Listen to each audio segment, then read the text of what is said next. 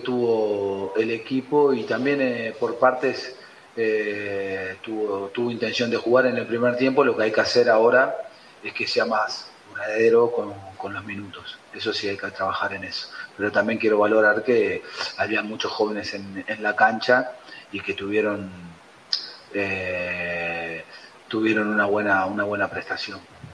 Juan Pablo Caballero para San Lorenzo de América te consulta cómo evalúas el rendimiento del equipo, si fue justo el empate y qué opinión te merece la expulsión de Rojas.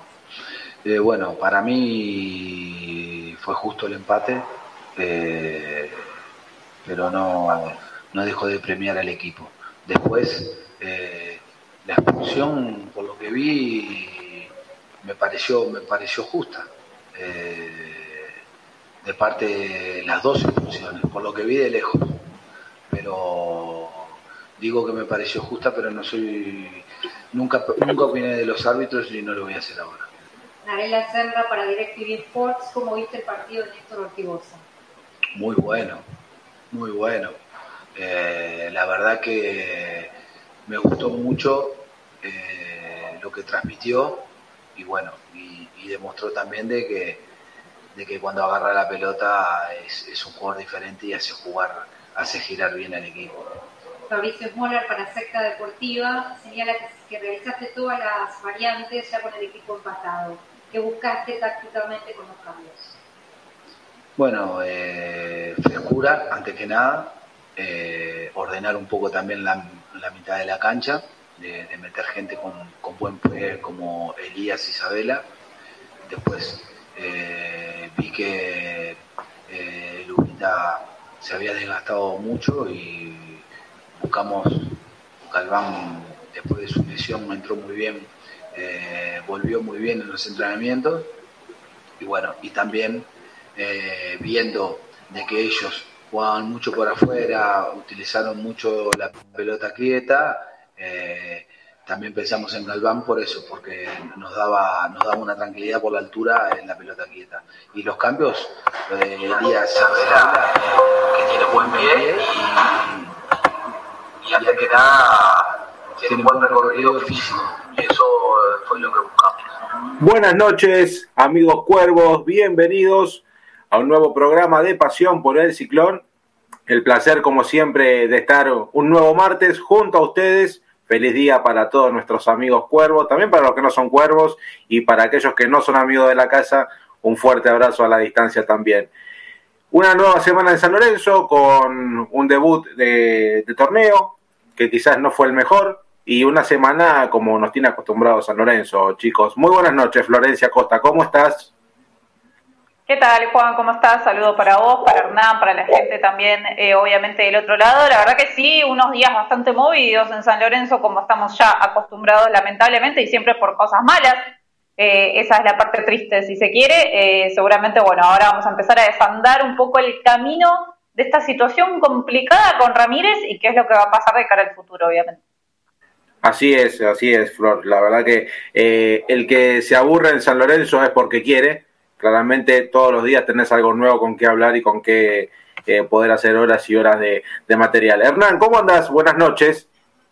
¿Cómo está, Juan? Buenas noches. Buenas noches para vos, para Flor y bueno, para todos los amigos cuervos, ¿no? Que están del otro lado, siguiendo como siempre las acciones de este PPC, ¿no? Pasión por el Ciclón, que todos los martes a las 21 horas intenta, bueno, ahora con fútbol, eh, intenta desmembrar ¿no? un poco lo que sucedió en Sarandí, un análisis un poco más pausado, cuando pasan un, unas horas del partido, uno tiene una visión y un análisis un poco más infundado eh, de lo que sucedió claramente en el sur. Y bueno, todas las novelas ¿no? del mundo San Lorenzo que invaden en las redes día a día, como decías vos, Juan, el que acá se aburre, claramente porque no miró las redes de San Lorenzo. Sí, sí, sí, sin lugar a dudas. Antes de, comenzar, mandarle saludos a los muchachos que hoy no están, también a, a Ramiro Briñoli en la operación técnica de Delta Medios, a toda la gente que nos está viendo a través de, de YouTube de San Lorenzo Redes y también a través de, de Twitter, todos prendidos y a través de deltamedios.com. Chicos, ¿por dónde quieren empezar? ¿Quieren ir por lo livianito? Vamos a hacer un... Eh, ¿Quieren arrancar por la parte futbolística, lo que, lo que les pareció el debut de San Lorenzo? ¿Quieren dejar eh, lo que es mercado de pases y tema Ramírez, porque hoy es, ah, para mí hay que separarlo, porque ya es más que algo del mercado de pases. Es una novela, un culebrón que, se, armó a través de, Juan Ramírez desde que eh, no se presentó a, la concentración. ¿Cómo quieren arrancar? ¿Cómo le viene la noche a ustedes hoy? Sí, yo diría que arranquemos livianito para ir eh, acostumbrando un poco el oído de la gente. Bueno, vamos a lo entonces, vamos a arrancar por el fútbol. Vamos a hacer un análisis a comentar un poco, a ver, eh, eh, el punto de vista de cada uno de lo que fue el, debut de San Lorenzo. Quizás en tanta sequía futbolística uno esperaba algo más de, este San Lorenzo ante un equipo eh, B de Arsenal, con los lo respetos que se merece, ¿no? Claramente porque está jugando Copa y Rondina algo iba a guardar.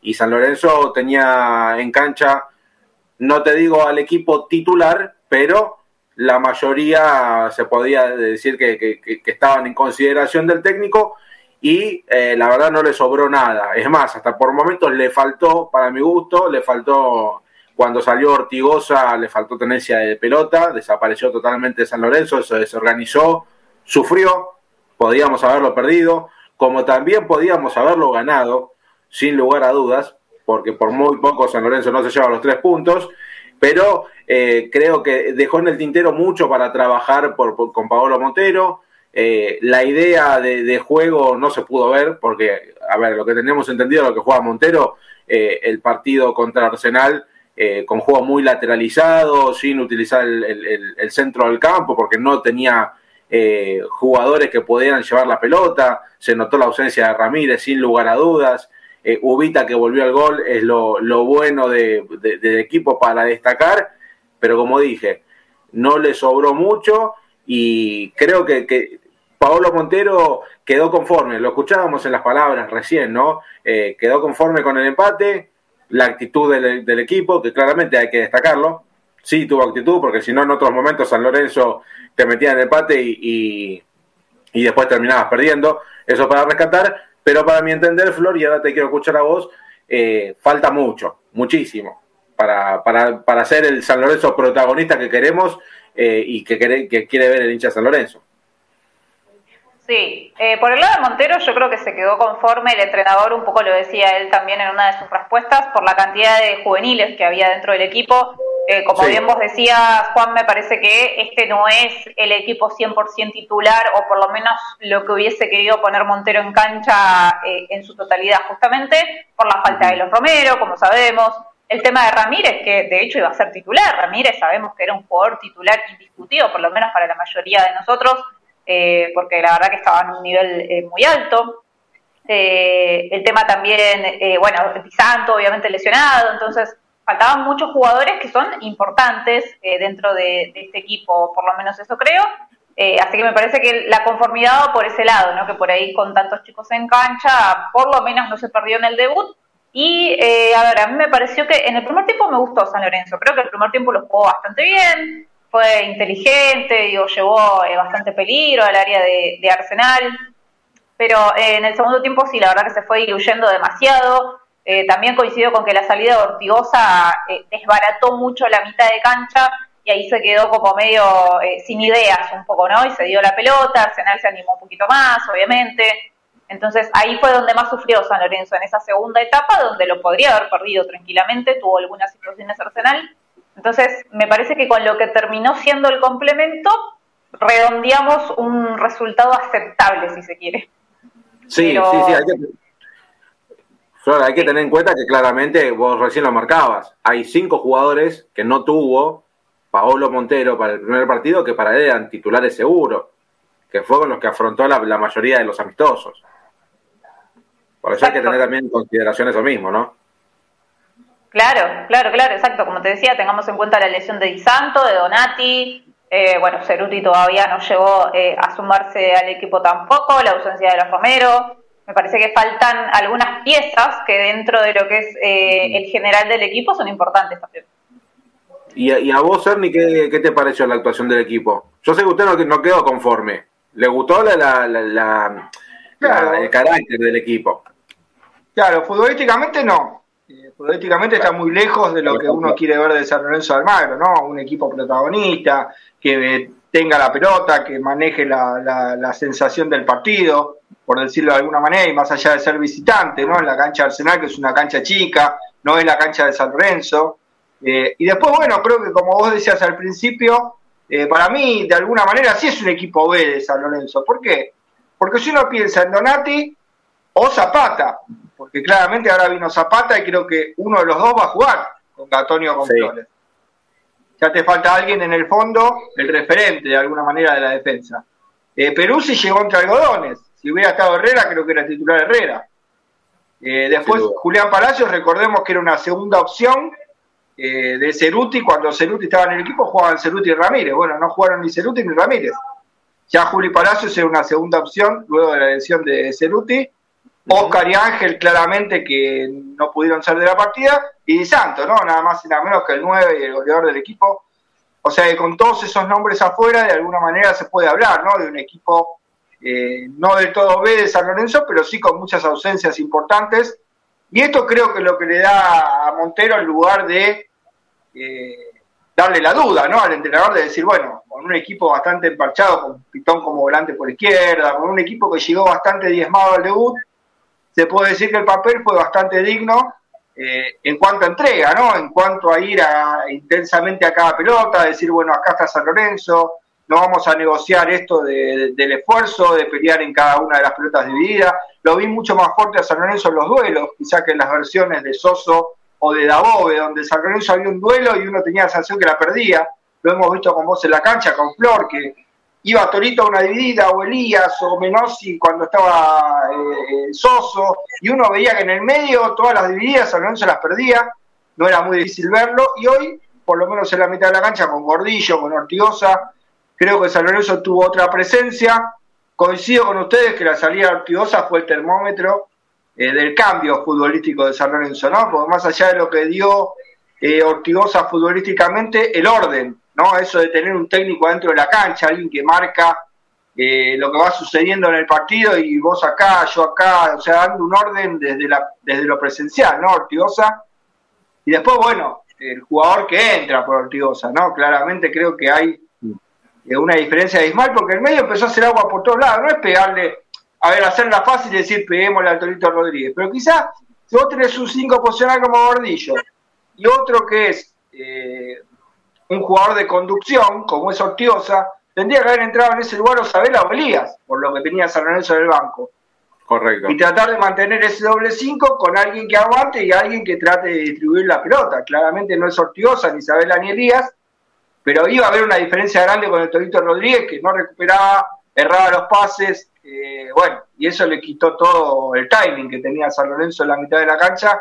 Hasta ese momento, muy bien Juli por la izquierda, eh, por la derecha, mejor dicho, bien Pitón por la izquierda, aunque se notaba que no tenía oficio para esa posición, pero no jugó un partido del todo malo, Bruno Pitón, hay que decirlo, creo que ello del 1 al 10, un 5, un 6, Pitón cumplió no es claramente el ideal para, para el once titular de San Lorenzo, pero digamos como que pudo cumplir el rol, por lo menos en el primer tiempo, ¿no? Como decía Flor, que creo que fue el rendimiento alto de San Lorenzo de Almagro. Para mi gusto tendría que haber jugado el juvenil Fernández Mercado ahí, que luego ingresó. Eh, pero bueno, no había mucho más, ¿no? Con este antecedente de que no había mucho más y con el carácter, eh, es como que de alguna manera había una prueba superada de Montero, ¿no? Y también la semana, ¿Por qué? Porque la semana influye. Vos decís, bueno, ¿qué pasó en la semana de San Lorenzo? Es difícil para el futbolista salir, eh, nada, en una condición tan eh, complicada que tenía San Lorenzo, ¿no? Con sí. teniendo problemas, eh, claro, en la semana, con lo de Ramírez que se ha habido de la concentración, con un montón de cosas del mundo San Lorenzo. que creo que Montero en un momento esto lo hace decidir, no decir, bueno, San Lorenzo no tenía que perder claramente era mucho más grave si San Lorenzo perdía en el viaducto, si se llevaba los tres puntos, fantástico, pero si perdía era un golpe muy duro, creo que para el comienzo de un ciclo, y termina redondeando el empate, bueno, algo, eh, una aprobada, por decirlo de alguna manera. Sí, coincido, coincido en este, en esto, Hernán. En el contexto que San Lorenzo se presentó a jugar el partido, eh, creo que el punto le, le, sentó muy bien, le sentó muy bien. Eh, la derrota hubiera sido catastrófico, a ver, de, con todo, no solamente por lo futbolístico, sino por, por todo. Porque después, a ver, eh, más allá de que el rival de turno no fue eh, lo que se puede llamar poderosos o grandes o, equipos armados. Eh, me gustó el partido que hizo la saga central. Los dos chicos, más allá de Gatoni, que tuvo alguna, algunos errores al comienzo del partido, después se entendieron muy bien, no han sufrido muchos sobresaltos, más allá de que Arsenal nota con mucho. Me gusta Flores, creo que tenemos central a futuro eh, que, tiene una personalidad terrible, que sabe jugar muy bien con, la pelota eh, y eh, la presencia, ya sea de Donati, que ahora vamos a hablar qué pasa con Donati, o de, del colombiano Zapata, que ahora también vamos a hablar, que todavía está, está en, en Paraguay, no puede llegar creo que le daría una cuota extra a esa saga central pensando en mm, ya el partido del próximo martes, que el próximo martes jugamos con Boca. Y ahí claramente tenés la primera prueba de fuego que Boca que está jugando ahora eh, por Copa Libertadores claramente va a ir con un equipo alternativo. Y vos ahí supuestamente ya vas a tener a los Romero. Si Dios quiere, eh, vas a tener a Donati o a Zapata. Eh, ¿A quién más? Si, se, si se resuelve lo de Ramírez, qué sé yo. Eh, es, todavía es, un, es, una incógnita lo que va a pasar con, Juan Ramírez. Quizás el día de mañana, si no tenés, si no tenés ese variante, y yo lo uso. Por más que no me haya gustado lo que hizo, yo lo uso. Porque tampoco llegó el perrito Barrios, que lo tenías como una opción. Eso, otro tema. Porque el técnico mira el banco suplente y ve todos pibes y dice, estoy al horno. A ver, estoy enorme en el buen sentido. No, no, tengo, no tengo jerarquía. Rosané también, ¿no? Claro. Recupera Rosané, que es, es una alternativa creo que bastante distinta al ingreso del Torito Rodríguez, ¿no? Que creo que es un jugador que ya cumplió un ciclo en San Lorenzo del Mar y Rosané ha tenido buenas prestaciones, entonces vos mirás en el banco y está Rosané y decís, bueno, está molestado Gordillo o está cansado Gordillo y lo pones a Rosané, creo que es otra cosa. Yo creo que, Flor, yo creo que al Torito lo puso como primer cambio por la jerarquía solamente, porque después no le veo características para, para hacer el, primer cambio. Yo la verdad no, no lo veo, porque claramente lo demostró el semestre pasado, el primer partido que tiene como para reivindicarse, una cara nueva, un nuevo proceso, arranco de cero, volvió a hacer lo mismo. Sí, sí, sí, sí, yo creo, creo lo mismo. No sé si por jerarquía, quizás por experiencia en primera, si se quiere, porque volvemos a lo mismo. Tenía tanto en el primer equipo como en el banco lleno de juveniles entonces me parece que por ahí buscando la cara conocida, ¿no? Buscando el jugador que haya tenido un poco más de, tiempo en primera, sí, bueno, cayó Torito Rodríguez, sí. Pero sí coincido en que, por ejemplo, el tema Ramírez, me parece que entrando un poquito en el tema, em, pero me quedo con lo futbolístico, digo, yo en ese caso separaría lo que fue la actitud de Ramírez eh, ahora si quieren lo vamos a entrar más en el tema, con lo que es lo estrictamente deportivo, que para mí es un jugador muy importante en el equipo, lo decía recién. De hecho, creo que en el último tiempo fue de lo mejor, de lo más parejo también, eh, redondeó un rendimiento muy lineal en el último tiempo de San Lorenzo y fue de lo mejor. Por eso también, obviamente, era uno de los jugadores eh, a vender también por la urgencia económica. Así que me parecería importante que Ramírez pueda volver al equipo. Sí, claramente se notó, se notó Hernán, se notó la, falta de, de, esa rueda de auxilio, como le dijeron ustedes en la, en la transmisión. Se notó por todo, en todo momento. No pisó el área San Lorenzo en el segundo tiempo. Claramente, sí, sí, claramente. Además, yo creo que en la mente de Montero también estaba, por ejemplo, cuando se cansara Ortigosa, tirarlo a esa función a Ramírez. Y ahí quizás sí poner un, jugador rápido por la banda, caso Fernández Mercado, o incluso el mismo Pitón, pero en un segundo tiempo eh, con un equipo eh, que ya quizás haya sacado una diferencia. Entonces, bueno, tirás a Ramírez al lado de Gordillo para hacer una suerte de eje, eh, con Ubita que se tiraba muy bien atrás y fue un gran generador de fútbol, un gran partido de, Ubita que hay que destacarlo. Entonces, bueno, también faltaba eso, ¿no? ¿Quién ingresa cuando sale Ortigosa? Todos sabemos que Ortigosa va a estar para 50, 60 minutos, no va a estar para más Ortigosa allá. Eh, por su edad, eh, no creo que llegue a completar los 90 minutos casi en ningún partido. Demostró ser muy importante el tiempo que puede estar en el equipo, pero claramente tenés que tener a alguien que pueda eh, llevarse esa presión, ¿no? De, seguir manejando las acciones del equipo. Y creo que Juan Ramírez era también el indicado, ¿no? Tirándose al medio y pudiendo poner un jugador que, que haga la banda, caso Ceruti, el caso Fernández Mercado, caso el Perrito Barrios, ahora que va a ser una buena alternativa también en el banco de los suplentes. Eh, bueno, el mismo quizá eh, Ángel Romero, ¿no? que también puede jugar tirado hacia las bandas. Entonces creo que bueno, eran muchas alternativas que puede tener San Lorenzo y con Ramírez claramente tenía muchas menos. Eh, yo en la semana justamente, viste que hay mucha gente que es oyente o seguidor de Twitter que te, manda mensajes privados, te pregunta cosas, bueno, es el caso por ejemplo de Baristo, que le mando un saludo grande, Baristo siempre me hace algunas consultas. Estaba muy enojado con el tema de Ramírez, ¿no? De Baristo. Y yo le dije, mira, escuchá Frenesí y escuchá Pasión por el Ciclo. Y después vamos a hablar del tema Ramírez y vos me decís objetivamente qué sentís ahora del tema Ramírez. Porque creo que tanto ayer en Frenesí como hoy vamos a contar, eh, con el tema Ramírez hay muchas aristas, ¿no? Que no le quitan responsabilidad al jugador. O sea, no hablan de que está bien lo que hizo Juan Ramírez. Pero creo que hay muchas aristas y, y cuestiones que hay que sumarlas, ¿no? Para contar las dos campanas y para contar la verdad de la historia, y no quedarse en se reveló, se fue, se quiere jugar a Boca, listo. Creo que no es solamente eso eh, lo que pasó en el tema de Ramírez. Bueno, antes de, antes de meternos en el tema de Ramírez, no quiero pasar por alto que también me gustó mucho el partido de Alexander Díaz, que estuvo muy metido, que estuvo haciendo el trabajo sucio. Eh, un buen partido de Alexander, que claramente se quiere mostrar. No tuvo la oportunidad de gol, pero eh, también me pareció que, que, hizo un buen, un buen partido del juvenil. Eh, bueno, a ver, Hernán, recién daba el pie de flor para hablar de, de, del tema Juan Ramírez. Sabemos cómo comenzó la novela, el llamado de Román Riquelme para ofrecerle, seducirlo para que vaya a jugar a Boca. El jugador no se presentó en la concentración, no se presentó a jugar claramente. San Lorenzo sentó precedente a través de un escribano y a raíz de ahí, ¿qué, ¿cuál es la novela Ramírez? Bueno, tiene, tiene algunos tiene algunos antecedentes, sí, claro. sí, Flor. No, no, iba a agregar, eh, iba a agregar, perdón, esto cortito, cortito para, para terminar, para redondear la novela y vamos con, con la continuidad, si se quiere. Eh, decía entonces que se bajó, como decía Juan, a último momento de la concentración Ramírez.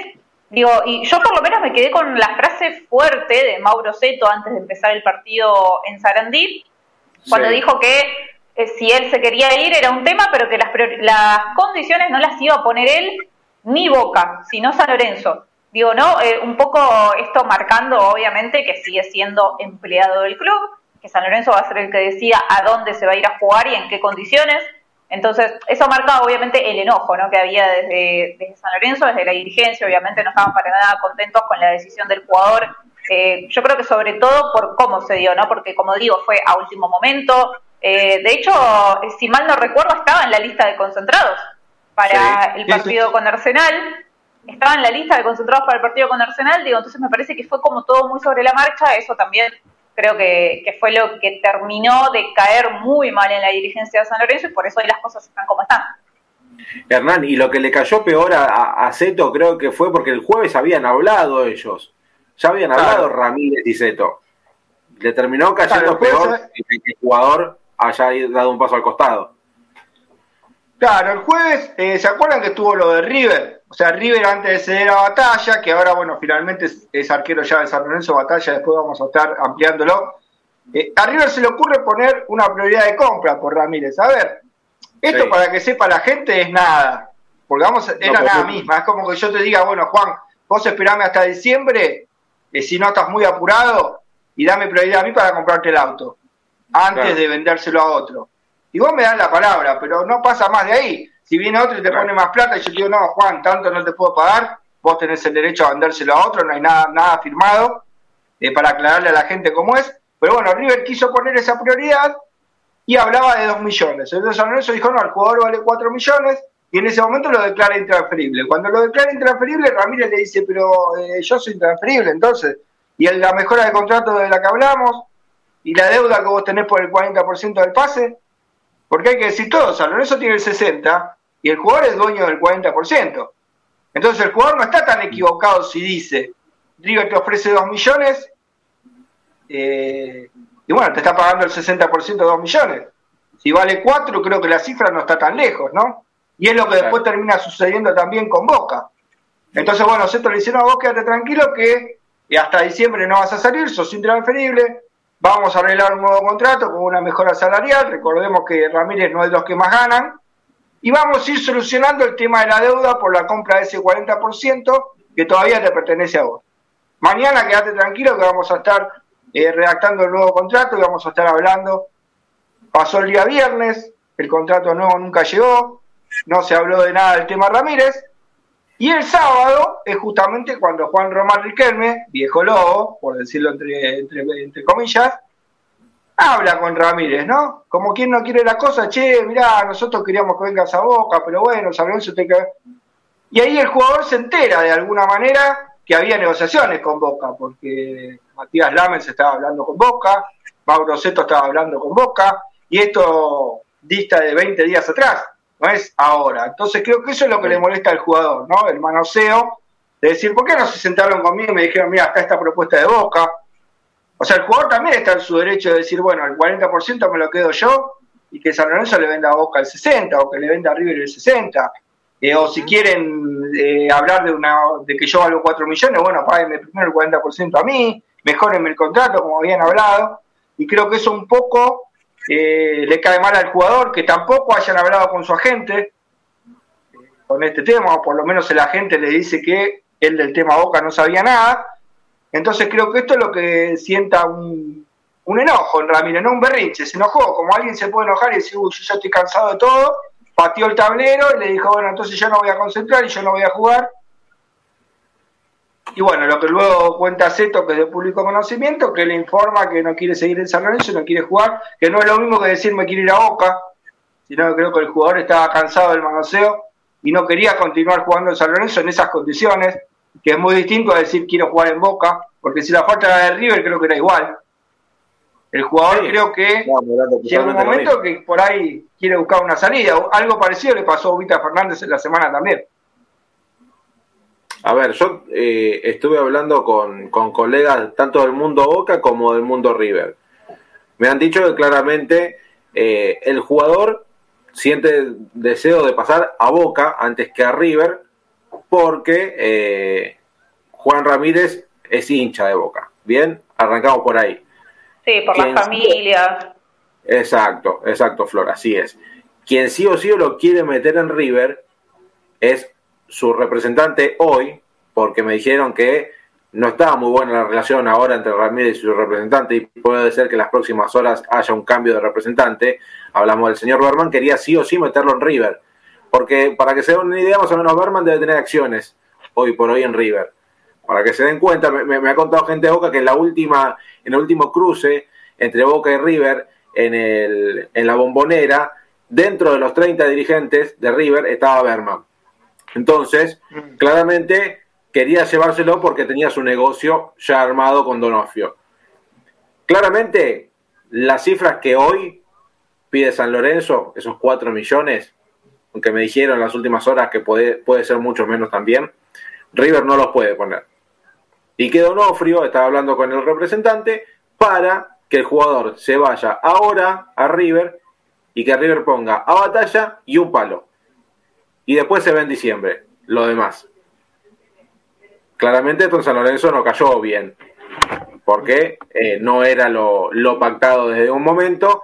Ahí también se rompe un poco la relación eh, en cuanto a lo que puede llegar a ser ese pase o esa mm, prioridad de compra que San Lorenzo había arreglado con River de palabras, porque no hay nada firmado, no, no se hizo un precontrato, nada por el estilo, y es por eso que se rompe totalmente. Boca volvió a hacer una oferta en el día de hoy, hace un par de horas atrás, no se acerca a nada, pero me dijeron, me dijeron del mundo Boca que San Lorenzo bajó la pretensión, que si se acerca a tres palos, Ramírez se puede ir a Boca. O sea, es un, es un palo menos. Y Boca se acercó a dos palos y medio.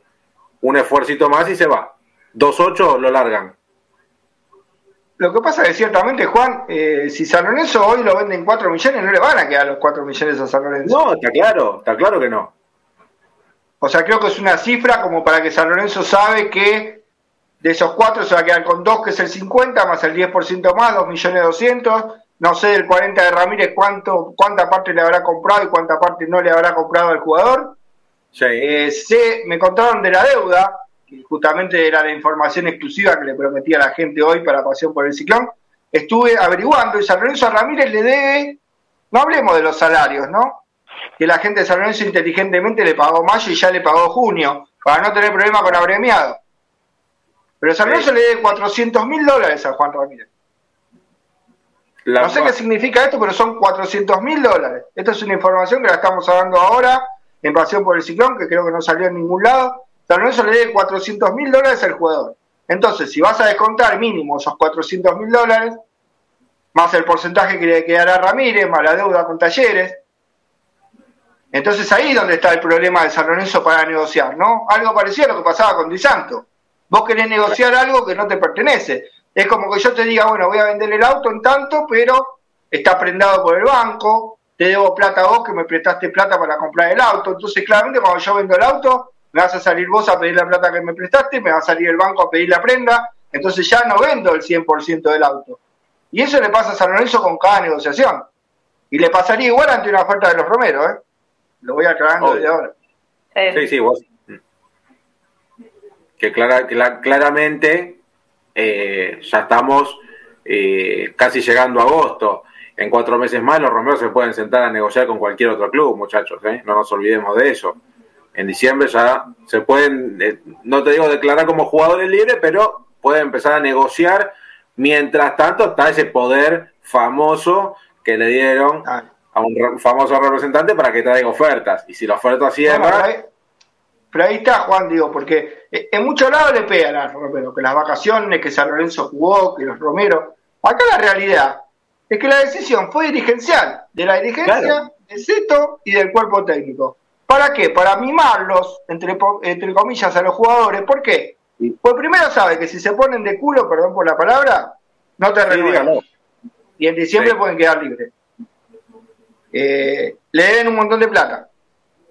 Demasiado. Entonces, claro, ¿qué dijeron? Bueno, deja, termina la Copa América, unos días de vacaciones, que se tranquilice, que disfrute con la familia, y cuando vengan podemos hablar de otra manera, de una posible renovación, y si nada funciona, bueno, la oferta que pueda llegar, porque el poder está firmado, eh, nos sentaremos a venderlos y hablar de la oferta. No es la idea inicial de la dirigencia venderlos, sino tratar de poder conservarlos y hacerle renovar el contrato. Y claramente vendiendo a otros futbolistas. Tampoco hay otras ventas, para San Lorenzo se va complicando el panorama. San Lorenzo para estar tranquilo acá diciembre yo que a mí me gusta la cuenta del almacenero. Se tiene que desprender de todo, el, de todo el plantel, más o menos. No, no, no. De acá a diciembre, le digo. ¿eh? San Lorenzo para estar tranquilo, acá a diciembre, con estas cuentas del almacenero que me gustan a mí, que alguna vez dije que San Lorenzo debía 56 millones y me dijeron dónde sacó el número. Y es finalmente lo que dijo el balance de San Lorenzo. Bueno, por estas cuentas del almacenero que me gustan a mí, para San Lorenzo estar tranquilo acá a diciembre necesita 5 millones de dólares. ¿Y de dónde viene, no? Será dos millones de Ramírez, será otros dos de Di Santos, será uno y medio de Roja, no lo sé, pero San Lorenzo para estar tranquilo de acá a diciembre, que en diciembre, digamos, puede llegar a tener un sponsor, eh, volvería a tener ingresos por televisión, podría volver a tener ingresos por copas y clasificar alguna copa, pero digamos, para estar tranquilo de acá a diciembre necesita 5 millones de dólares. Esta es la realidad, no hay otra tranquilo entre comillas porque ojo que no caiga ningún otro juicio en el medio, digo, sabemos cómo es esto y cómo es la realidad de San Lorenzo que en cualquier momento cuando se relaja un poquito le cae un juicio, una inhibición, digo, eh, esto es muy el día a día. Todavía está los, comprometidos, los comprometidos a pagar más urgentes que tienen vencimiento acá en diciembre serían esos 5 millones. No, no, no es la panacea, pero con esos 5 millones puede estar medianamente tranquilo acá en diciembre eh, con los compromisos que justamente Wences Flor se van venciendo y te pueden presentar una quiebra. Eh, bueno, la deuda con Monetti para que se pueda ir, la deuda con un jugador que se fue y vendió a una financiera, y bueno, eh, todas esas cuestiones que hoy pasan en San Lorenzo. Bueno, y no nos olvidemos también el tema que, que, debe pagarle a Palestino, ya ahora, antes del fin de mes. Claro, claro. Por eso, con todas esas cuestiones, entre 5 y 6 millones son mis cuentas del almacenero, más o menos 5 millones, 5 millones y medio, 6. Es lo que necesita San Lorenzo Almagro y bueno, y claramente eh, por eso se habló siempre de tratar de vender a Herrera, tratar de vender a Rojas, Ramírez, la opción de vender a Di Santo, bajar muchos contratos que ayudaría bastante a de acá a diciembre que sea menos ese comprometido a pagar. no es lo mismo si vos de acá a diciembre tenés que seguirle pagando a Monetti, tenés que seguirle pagando al Torito, eh, tenés que seguirle pagando a Melano o no le tenés que seguir pagando acá a diciembre. Claramente, por eso digo el monto entre 5 y 6 millones, dependiendo de las transacciones que San Lorenzo pueda hacer en el medio.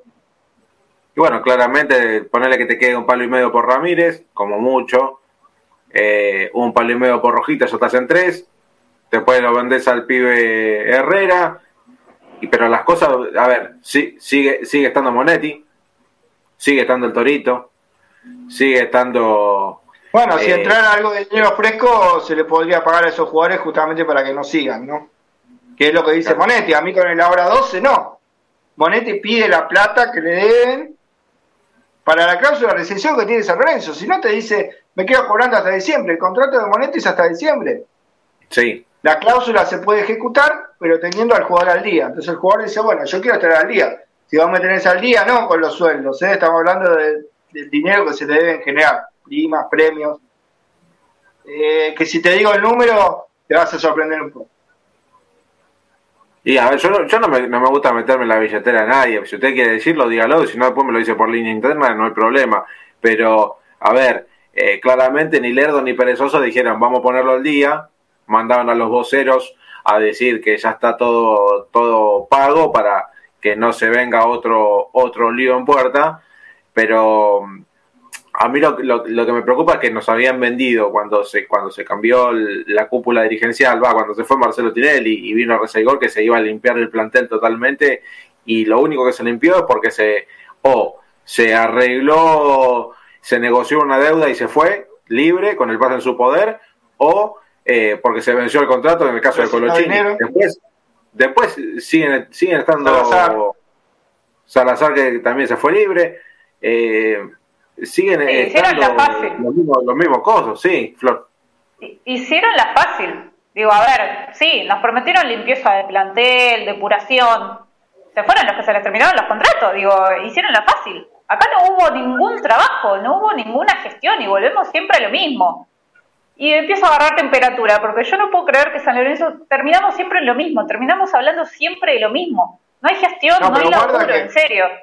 Guarda, Flor, que con el setismo vas a tener un problema, porque digo que en los medios, viste, como que hay un setismo ya. Es como que un nuevo, una nueva modalidad. pero a ver, o no Claro. Sí, no, pero a ver, eh, fuera de chiste, digo, yo ni siquiera me meto con Mauro Seto que acaba de llegar, digo, llegó ayer, Imagino que, que, de hecho lo dije también con Arreceigor. Arreceigor me parece que hoy en día, pobre, está más perdido, levanta una piedra y encuentra una deuda, un quilombo. Digo, me parece que con Zeto es más o menos lo mismo. Ni siquiera me meto con Mauro Zeto. Yo voy mucho más allá. Voy a, los responsables reales y desde hace tiempo en San Lorenzo. Porque esto es como que le peguemos porque el equipo juega mal, que le peguemos a Montero. No, no es así. Digo, vamos a pegarle a los responsables de verdad. Digo, me parece que todo este tiempo donde se firmaron contratos impagables, millonarios, lo venimos diciendo hace un montón, digo, contratos que ahora justamente no te podés sacar de encima porque les tenés que rescindir y les tenés que pagar una fortuna y no la tenés.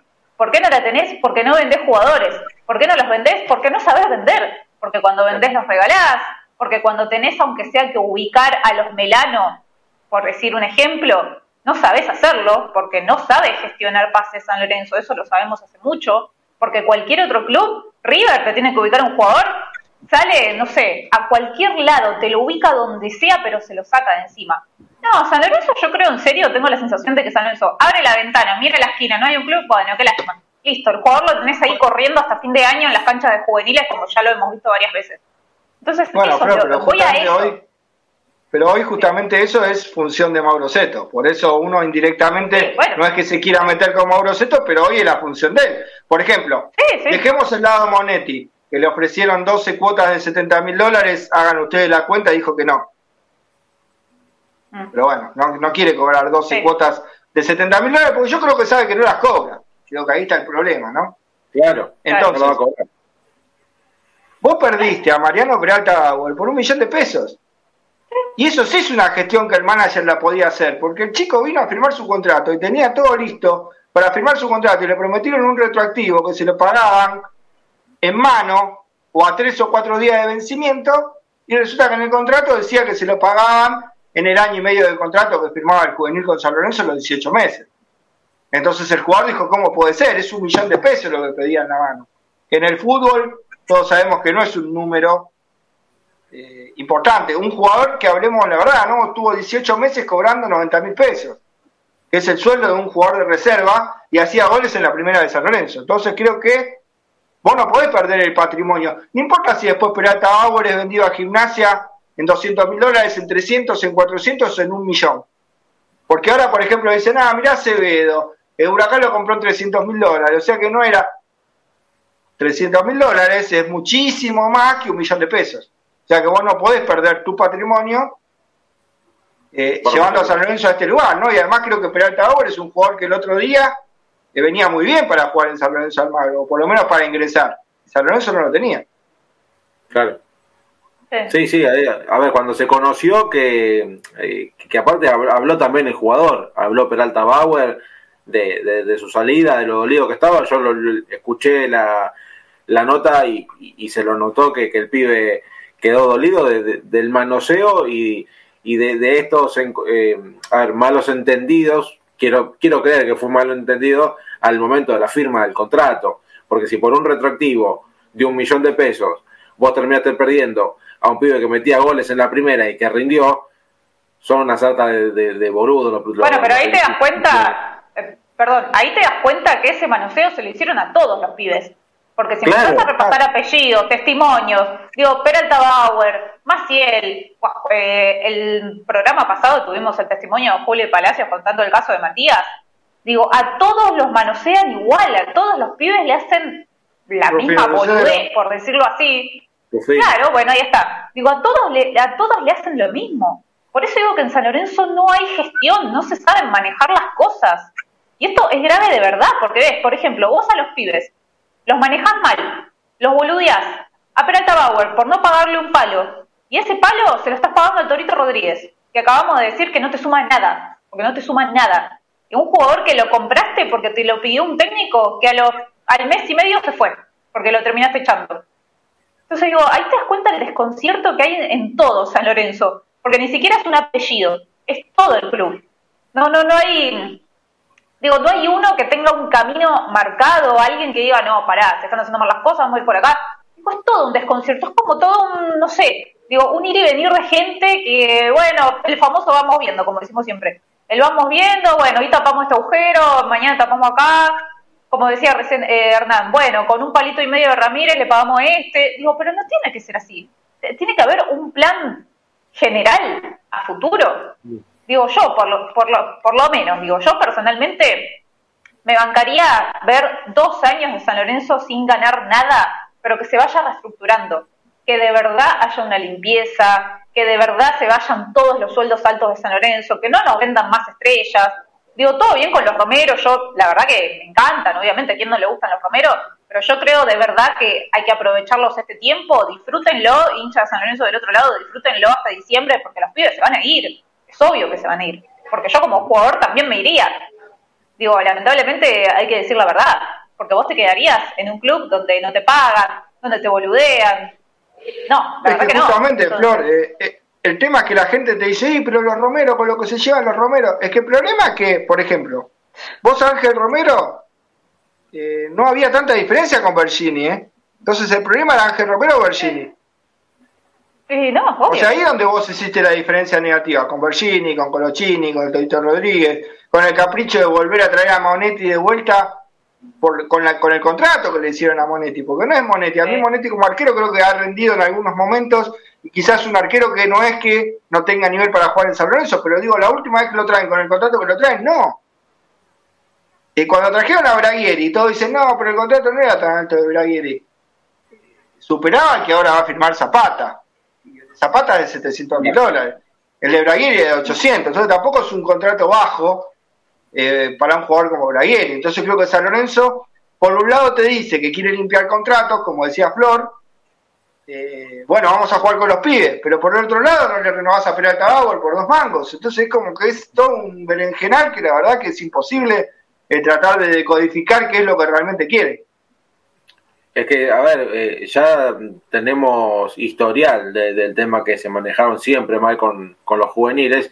Y además, pasó el fin de semana, más allá de que el pibe no estaba asentado en la primera, eh, el camerunés eh, Abdel Razak, mm. que, que estaba fichado por San Lorenzo, que por un tema de papeles no se le pudo hacer el primer contrato y el pibe se terminó yendo y me dijeron que el camerunés tenía condiciones para, para jugar al fútbol, que era, que era bueno, me dijeron. Yo no, no le soy sincero, no lo vi. Eh, pero claramente se, terminó yendo con, con, su representante, con Simoniana, a firmar contrato con, con Lanús, que después eh, parece que volvió todo, volvió todo para atrás, pero el pibe no quiere saber nada con volver a San Lorenzo. Y ahí te das cuenta el destrato que tienen con los juveniles, que son el futuro del club. Estás fichando jugadores y tienes un destrato total que sabes que el día de mañana el pibe se te va a la mierda. Que es, lo que está pasando con todo. Y es, lo que va a pasar con Agustín, con Agustín Perata Bauer. En diciembre, gracias por todo, va a decir. Y se va a ir, va a seguir el camino de Mariano. Lamentablemente. Seguramente. Seguramente. Y vuelvo a lo mismo. Agustín se va a ir, eh, se van a ir mal vendidos Herrera, Rojas, no sé, digo, eh, siempre lo mismo, y en un tiempo, como mucho un año más, se va a ir mal vendido Gatoni, sabemos qué va a pasar, Flores, digo, no van a tener mucho tiempo en San Lorenzo. Y, esto es lo que a uno le da bronca, ¿no? Porque, como decía recién Hernán, te venden el cuento, digo, de que vamos a pasar por los pies, va a ser... ¿Cuántas veces escuchamos antes de que empiece este campeonato la frase, va a ser un equipo austero, bueno, como que vamos a pelear con lo que hay. ¿Cuántas veces lo escuchamos? Montón. Bueno, yo, yo de verdad, de verdad se los digo, como hincha de San Lorenzo, como socia, como socia refundadora, como todo, les digo, yo preferiría que el próximo presidente de San Lorenzo me diga en la cara, mira, por dos años no vamos a pelear nada, pero vamos a refundar, va a haber todos pibes, jugadores medio pelo que van a, a ganar lo justo y necesario. Bueno, yo me la banco, les juro que me la bancaría, pero con tal de que hagan bien las cosas en serio, con tal de ver que hay laburo, que están gestionando, que hay gente capacitada dentro de San Lorenzo y no gente que va a tomar mate, porque sabemos que es así. Sin ir más lejos, el personal de, marketing que se acaba de ir, que se fue eh, ya hace un tiempo, hace unos días, ¿qué hizo ese muchacho? En serio, hablando en serio, ¿qué hecho, o sea, de paso lo invitamos muchas veces al programa a vos, Juan, sos testigos, para que quiera hablar y nunca quiso. Digo, ¿qué hizo, qué hace todavía la gente de marketing de San Lorenzo? Que me parece que es una, uno de los departamentos más tristes, más pobres que hay en el club. Entonces, eso como ejemplo, digo, después imagínense de ahí para arriba todo lo que se les ocurra, digo, lo mal que está el club, lo mal manejado que está, las pocas ganas de salir adelante, las pocas ganas de ser un equipo, un club grande que hay, y eso es lo triste. Porque vos ves a River, por ejemplo, que yo lo pongo siempre de ejemplo porque me parece que es hoy por hoy el club que uno se fija, ¿no? Eh, más que nada por lo deportivo, obviamente por todos los logros que viene eh, generando en estos años. Pero digo, uno lo mira a River, ¿por qué River gana tantas cosas? ¿Solamente porque juega bien? ¿Porque los 11 tipos que entran a la cancha se tocan la pelota? No, River gana cosas porque hay gente laburando atrás. Porque hay un presidente que donde tiene que ir a pegar un grito, va y pega el grito tiene que ir, así sea, a arreglar un árbitro, va y lo hace. Digo, no importa, pero son cosas que llevan a que el club esté donde esté hoy, que sea un club respetado, que juegue campeonatos internacionales, que los gane. Digo, ¿y San Lorenzo dónde está? ¿Dónde está el presidente de San Lorenzo? De licencia. Ahí con eso me parece que tenemos un panorama ¿no? de la situación. Y en las famosas tres patas, ¿no, Juan? Las famosas tres patas de toda la vida, es lo que, es lo que dice Flor dirigente, cuerpo técnico y jugadores. Cuerpo técnico serio, los jugadores que tienen que amoldarse a lo que diga el cuerpo técnico y la dirigencia. Creo que si esas tres patas no funcionan, es dificilísimo. Acá me mandan un mensaje, me dice, me acabo de enterar que Boca quedó fuera de, la Libertadores por penales. Juan Ramírez no va a poder jugar a la Libertadores con Boca y me pone una careta triste. Bueno, qué lástima, ¿no? eh, pero bueno, eh, no, no, no, perdamos el centro de, esto, que el martes que viene jugamos con Boca y va a poner todos los titulares. Así que va a ser un partido chivo el próximo martes a las 9 de la noche. Eh, ¿Qué pasa con Zapata? El segundo, podemos decir el segundo refuerzo, podemos decir el tercero, porque, a ver. Y yo creo que el segundo, el, claro, el tercero se supone que es batalla. No sé, ninguno de los dos firmó todavía, ni, ni Zapata. Ninguno de los dos firmó. Pero con, con Zapata está todo acordado. Ella de Colombia ya salió. No sé dónde quedó en el camino. ¿Qué pasó? sí, no consigue vuelos. Eh, bueno, eh, vaya a saber, ¿no? El periplo que, le contrataron a Cristian Zapata. Capaz que termina viniendo con un, un, avión a chorro. No sé, sinceramente. Pero bueno. A ver, yo tengo entendido que había salido de Colombia, que hizo escala y que llegó hasta, hasta Paraguay. Como migración, no eh, tema de frontera, no todavía no le dieron el permiso para ingresar, el jugador está en Paraguay, lo esperaban en la madrugada del lunes. Y seguramente. No, pero no diga, no diga Paraguay que le van a echar la culpa a Romero. No, no, no, no, no, ellos ya están acá. No, ¿cómo? No, no, no. no. No, no, no, vio, el capítulo, vio el capítulo ese del Chavo del 8, me, me quedo en el tiempo, ¿no? Pero creo que igual lo siguen dando. De que ¿Qué es esto? El Chavo tiene la culpa. El otro, el Chavo, ¿quién descubrió América? No, yo no fui. Bueno, todo en San Lorenzo, todo es culpa de los Romero. Por eso digo, por ahí una vez llega Zapata y le echa la culpa de los Romero porque está Paraguay. No, no, no, no. Eh, dejamos, dejamos claro que esto, que esto no es así. Pero eh, Zapata está esperando que, le den el ok para que pueda entrar suelo a, a territorio argentino. Ahora yo digo, el tema de Zapata, que cuando venga va a tener que hacer los siete días de aislamiento. O sea que para el partido con Boca, olvídate que esté. Para la quinta fecha puede llegar el Zapata. Eh, bueno, ahí está, ya me diste bueno. El perrito Barrios, que tenía que volver, que en junio se rompió su préstamo, todavía está en, Santiago del Estero porque le deben plata, está negociando el tema de la deuda que tienen con el jugador. Eh, los chicos Romero, que ojalá que ya el jueves se puedan entrenar, esperemos que sí, eh, y estar para el fin de semana. Pero todas estas cosas, el tema de batalla, batalla también, ya llegó a la Argentina ayer, si no me equivoco, tiene que hacer siete días de aislamiento. Si vos ya ibas o, tenías en la cabeza contar con esos jugadores y, estabas en negociaciones, no, no, siendo dirigente, ¿no se te pasó antes por la cabeza hacer la logística, eh, tratar de cerrar las cosas antes para que la tercera fecha ya lo tengas en un partido tan importante como es el partido con Boca? Yo la verdad no entiendo. No entiendo. No, te lo respondo, no. No, siendo dirigente de San Lorenzo, no. Como vuelvo a lo mismo, en cualquier otro club, sí, obvio, ya te solucionaron todo en cinco minutos. No, en San Lorenzo, bueno, vamos viendo, que se tome el avión, que se haga el PCR, que se vaya a saludar a la familia. Después vemos. No, eso es increíble. San Lorenzo no te, no te gana para disgusto, Ernie, ¿eh? No, no, es increíble. Bueno, y prendiéndole velas a, a Donati, ¿no? Que paralítica rara la de Donati, ¿no? Porque yo digo, uno en el fútbol muchas veces recibe una paralítica, digo, desde, desde uno de los primeros amistosos de San Lorenzo que recibió la paralítica de Donati, qué rara la paralítica, ¿no? Porque hace como 20 días que no juega, o más. Claro. Claro, con Newell fue. Con Newell, claro. ¿Qué pasa ahí? Una, una super distensión, ¿Qué? es un desgarro ya.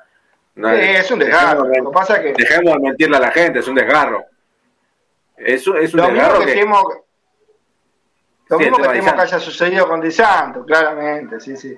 Di Santo yo creo que hasta la fecha 4 o 5 no va a jugar. Igual me dijeron que Boca mm, vendría también por Di Santo. Así que, porque aparte dieron justo a la dieron ¿eh? Lo que pasa es que Juan, hoy viendo, por ejemplo, viendo el equipo que puso Boca hoy, que jugaba por Copa Libertadores, ¿no? El equipo que puso Boca hoy Ahora está fuera de Libertadores. ¿Usted cree que realmente Boca va a hacer una erogación tan importante, digo, para jugar solamente el torneo local? Tiene Orsini, tiene Abriasco. ¿Cuántos delanteros va a tener Boca? ¿O cuántos jugadores va a comprar Boca? Claramente era distinto quizás si seguía en Copa Libertadores. Aparte lo de Boca fue muy parecido a ciertos momentos de San Lorenzo también, ¿no? Donde iban por Vargas, se la rayan y venía a Roles. Le digo, Boca habló de Advíncula, habló de Borja, habló de Roger Martínez, habló de Di Santo, y los únicos que firmaron fueron Orsini y Briasco, ¿no? Y Rolón, que tenía una posibilidad de salir de Huracán a cambio de 500 mil dólares. O sea, yo no sé cuánta plata hay en Boca o cuánto puede forrar de billetes Boca a los otros equipos para armar su equipo de cara a lo que es de acá a diciembre jugar el torneo local. Eh, sonó, de hecho, Ángel, eh, Ángel Romero también. Eh, leí en algún medio partidario de Boca que también el nombre de, Romero lo había manejado Riquelme en algún momento. Eh, desde, la lógica, desde la lógica lo bajo rápidamente, porque digo, si Di Santo, que cobraba 1.2 al año, no le podían pagar, ¿cómo a Romero que cobra 1.5 le vas a poder pagar menos? No, claro, claro. Pero aparte sí, es cierto que con esta, con esta eliminación ahora me parece que a Boca le cambia bastante el panorama en cuanto al armado del equipo pero por lo menos por los nombres que, venía manejando Boca, me parece que lo veía a San Lorenzo como un outlet, ¿no? Digo, jugando con la necesidad, jugando con la necesidad, obviamente, viendo, ¿no? Como cuando uno mira al otro y dice, este pobre va a vender todo porque no tiene un mango, me parece que lo veía así, Eh, por eso sonaron muchos nombres. Y claramente eh, el que siempre queda pegado en estas cosas es, es San Lorenzo, porque, a ver, eh, imagino que eh, Franco Di Santo, ahora con esto que dice Hernán, ya tiene fuera de su cabeza el irse a Boca. Que ojalá Dios quiera que firme, firme planilla y, se quede en San Lorenzo porque estaba, estaba, estaba cumpliendo, estaba muy bien, es el 9 que necesita San Lorenzo, eh, al igual que, que Ramírez. A ver, tema vuelvo al tema Ramírez porque siempre me, me, quedé pensando, ponele que no se da ni lo de Boca ni lo de River. El pibe va a quedar colgado en San Lorenzo Sí. eh, seis meses, o sea, tranquilo. porque ahora, perdón, Juan, creo que un detalle que no habíamos marcado, que ahora está entrenando aparte, está apartado. San Lorenzo le puso, además de una multa económica, lo hizo entrenar a contraturno. Claro. Entonces, a ver, queda colgado el pibe. Supongamos que, es- que mm, se te va a decir que Paolo Montero no lo va a utilizar. La cotización de, de tres palos se te cae a palo y medio. Si vos tenés un pibe parado. Pero, pero a ver, gente, a ver. Vamos a algo, vamos a algo, por favor, terrenal. Digo, a ver. Con los problemas económicos que tiene San Lorenzo, ¿se puede dar el gusto de seguir perdiendo patrimonio? Digo, No, no puede dejar No pasar por alto lo que pasó con Ramírez. Está bien, multa económica, que pida perdón públicamente, eh, pero yo creo que claramente vos no podés darte el lujo de tener un capital que vos mismo lo estás cotizando en 4 millones de dólares corriendo por Ciudad Deportiva, cuando San Lorenzo Almagro le caen embargos y quiebras en cualquier momento. Entonces tenés que ser inteligente y decir, bueno, eh, quizá también yo tuve mi parte de error, sentarte a charlar con el jugador, darle la posibilidad que hable, de que se exprese con la gente, que trate de pedir disculpas.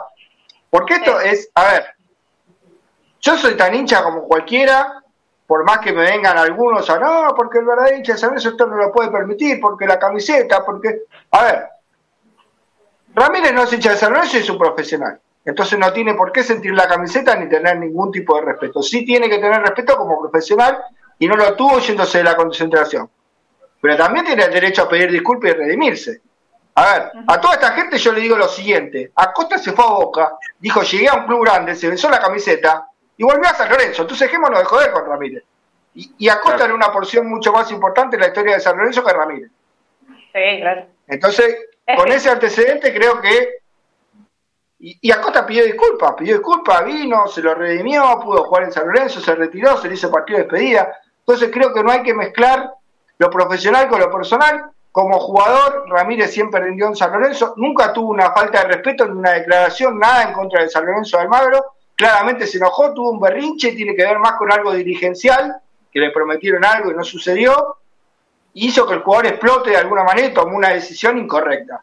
Pero eso no quita que como profesional le haya fallado a San Lorenzo en cancha, que no haya dejado lo que tiene que dejar, que no haya jugado como debió y que le haya faltado el respeto a San Lorenzo Almagro. Como si le, faltó el respeto a Bufarín y lo querían de vuelta, como si le, le faltó el respeto a Costa y lo trajeron de vuelta. Entonces Sí. creo que nada, hay que tratar de medir las cosas fuera de lo que es la bronca del momento. Eh, hay que, creo que hay que medir las cosas con, templanza y decir, bueno, el jugador, yo, por, mi punto de vista, creo que merece por lo menos ser escuchado, ¿no? Después, si lo que dice no convence no lo quieren perdonar, es otro tema, pero creo que por lo menos tienen que tratar de, escuchar, ¿no? Las dos campanas y dejar que el jugador le hable y diga qué le pasó, qué sintió, eh, para tomar la decisión y hacer lo que, lo que hizo. Más Bueno, allá yo del creo, Sí, Flor, dale. perdón, ¿eh?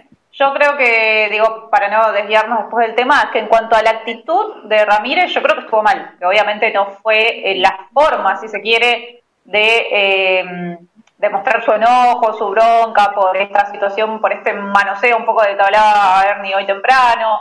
Digo, me parece que no fue la manera, especialmente, más que nada, como una falta de respeto a sus compañeros, a la gente, al club, porque, a ver, esto, San Lorenzo no es esto, San Lorenzo no es Arrecegor, digo, no, no es, San Lorenzo no es el nombre propio que quizás lo trató mal a Ramírez o por el que él se sintió mal. Digo, es mucho, va mucho más allá, es algo mucho más grande. Entonces me parece que la falta de respeto estuvo desde ahí, desde su parte profesional, si se quiere. Yo creo que eso sí estuvo mal.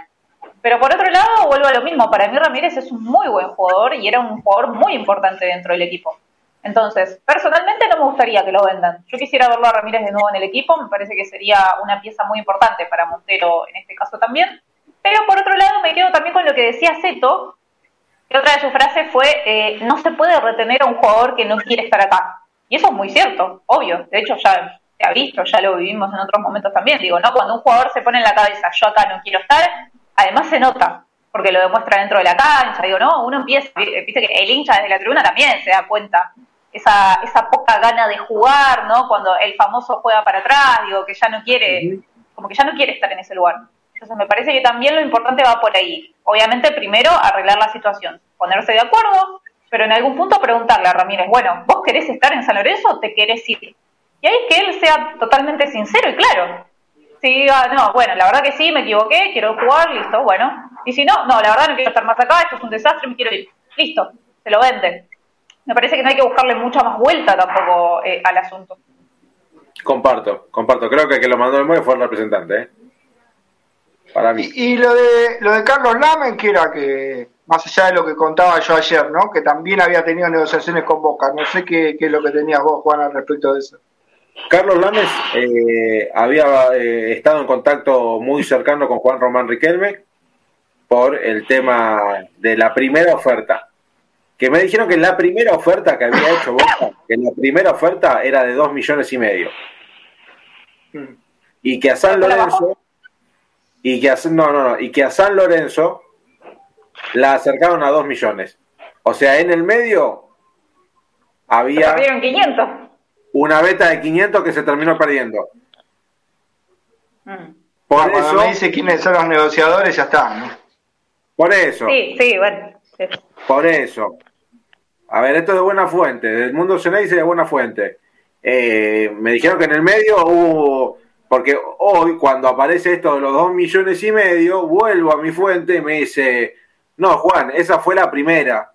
Nunca hubo una de dos palos. Esa fue la primera y quien estuvo en el medio hablando con Juan Román Riquelme fue Carlos Lamens. Entonces, ahora como parece que la cosa empieza a encaminarse para que el jugador salga y vaya a Boca, aparece la oferta real. Y ahora San Lorenzo dijo, en tres palos te lo llevas. En las próximas horas, un poquito más, un poquito menos.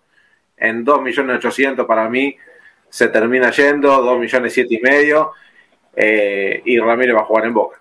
Y lo de River totalmente descartado, batalla viene, 18 meses, o 24, dependiendo lo que lo quiero usar San Lorenzo. Siempre es eh, un, palo, un palo 200, como había dicho Hernán, eh, por el 80% del arquero, que ahí se verá si hace uso o no de esa opción. Hay dos opciones, Juan. Correcto. Hay dos opciones. La de diciembre es de un millón. La de diciembre es de un millón. Y la de junio, cuando se cumpliría el final del préstamo de 18 meses, es de un millón doscientos. Siempre por el ah, es a 12 y a 18. A 12 y a 18. Claro, claro. Ah, ok, ok. Pensé que era 18 y a 24. No, a 12 y a 18.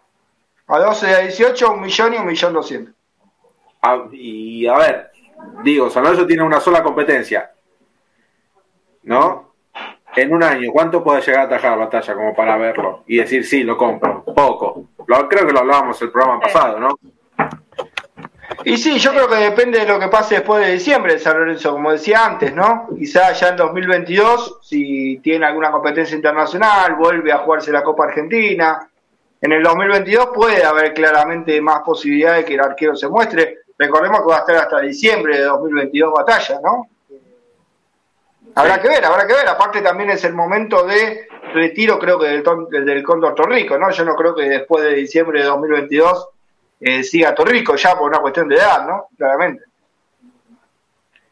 Por eso hay que, hay que ver cómo, cómo rinde y si San Lorenzo puede hacer este uso de, la opción. Veremos, veremos lo, que pase. Entonces, para, para repasar en la semana, imagino que habrá novedades con el tema de, Juan Ramírez.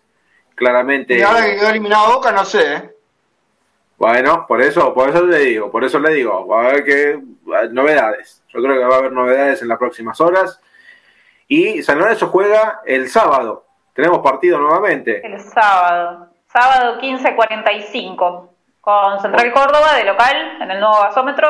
Así que va a tener que reemplazar algunas piezas ahí Montero también, porque eh, con Rojas expulsado, eh, seguimos con el tema de los lesionados, digo, sin Donati, sin Di Santo, eh, hay que ver qué pasa con este tema de, los romeros, si estos se pueden sumar o no. Digo, me parece que va a tener que mover algunas piezas ahí el entrenador. Sí, imagino un pitón por izquierda y un Fernández Mercado en posición de 7. Hay que ver con Ángel y Oscar si llegan, a quién pone. Pone los dos, pone uno solo, no pone ninguno. Creo que son todos todas preguntas. yo los imagino, ¿eh? los imagino más entrando en la segunda etapa. ¿No sería algo más lógico si van al banco, luego de haber tenido solamente uno o dos entrenamientos, si van al banco. Indudablemente físicamente van a estar bien porque uno sabe lo profesionales que son y siempre muestran que ellos están entrenando más allá eh, del entrenamiento con San Lorenzo, ¿no? Pero digo, sería un poco raro que el entrenador con una o dos prácticas ya los coloque en el once titular. Lo más seguro es que vayan al banco, calculo yo, ¿no? Y que San Lorenzo arme un once de entrada y tenga a Oscar y Ángel en el banco, que bueno, creo que no es poco, ¿no? Bien. Eh, entonces, para, para, para, terminar, si pensamos en armar un equipo, es imposible. Oh, yo creo, bueno, Peruzzi, Flores Donati, si es que llega Donati, Gatón y Pitón, eh, Gordillo Ortigosa, Julián Palacios, eh, Fernández Mercado, eh, Ubita y Alexandro Díaz. Creo que mucho más que eso para el once titular no hay. Con Rosanero, Romero en el banco, y en una de esas quizá el perrito Barrios, eh, en detrimento a lo que fue el banco de suplentes del otro día. Bien, bueno, vamos a esperar seguramente eh, con el correr de los días, ya entre jueves o viernes podemos tener más eh, algo más concreto de, del 11. Chicos, 2207, se nos fue un nuevo programa, bastante, bastante cargado de, de, información, tocando todo, sin, sin discriminación. Eh, agradecido, Flor, como siempre, eh, por, eh, por, estar del otro lado. Abrazo grande para ustedes, para la gente del otro lado. Bueno, esperemos que se venga eh, una semana un poco más tranquila en San Lorenzo, aunque no sé, ya creo que lo digo sin creerlo ya. Ojalá, ojalá y que el martes que viene podamos, podamos hablar con, con Mauro Seto, ¿no? que nos lo vienen prometiendo hace varias semanas. Una de las semanas ya iba a ser esta, pero claramente se ve que el horno en Casla no está para, para bollos. Hernán, gracias, ¿eh? No, por favor, Juancito, gracias a vos. Y bueno, como siempre, un nuevo Pasión por el Ciclón. Esperemos que, bueno, eh, haberle dado toda la info a la gente para que, bueno, que tenga un panorama distinto a lo que viene escuchando quizá en otros medios. Y bueno, será seguramente hasta el fin de semana, hasta el sábado, eh, con una nueva transmisión del hincha, eh, de la manera que podemos, ¿no? Cada vez con menos lugares en la cancha, cada vez con más imposibilidades, pero bueno, de la manera que podemos, eh, seguramente vamos a tratar de llevarle las acciones a la gente de lo que será Central Córdoba San Lorenzo Almagro, sábado 15.45, como siempre la transmite el hincha. Eh, Flor, perdón un detalle que estaba pensando, digo, vamos a tener seguramente cambio de día, de horario para el próximo programa, porque justo el martes a las 9 eh, juega San Lorenzo Boca. Claro. Correcto, así es. Seguramente, seguramente, seguramente un post partido eh, va a ser muy tarde, eh, pero seguramente un miércoles, el miércoles al día siguiente estaremos aquí en Delta Medios para, para el análisis fresco de, de San Lorenzo Boca. Pero esto solamente chiquitito antes de despedirnos para la gente de la organización de la liga. Eh, si estamos ya pasando la pandemia, la mayoría estamos vacunados, de a poco se va abriendo y hay más aforo de gente en lugares cerrados, el estadio es muy grande, hay lugar de sobra, abran un poco más el espectro para la gente que quiere laburar, porque la verdad acá somos tres, pero del otro lado hay muchísimos más que nos, que nos escuchan y que trabajan así como nosotros, que queremos transmitir eh, los partidos llevarle al hincha de San Lorenzo lo que pasa en el campo de juego y cada vez nos da menos lugar. No es culpa del club, sino parte de la organización de, la liga. Así que empiecen a hacer las cosas bien si de una vez por todas quieren que, la gente empiece a sentir el fútbol como, como lo hacíamos antes. Chicos, eh, gracias nuevamente. Ramiro Briñoni en la operación técnica de Delta Medios, un fuerte abrazo y gracias por todo. Nosotros nos encontramos el próximo miércoles para hablar de nuestro querido y amado San Lorenzo. Muchas gracias, que tengan muy buenas noches.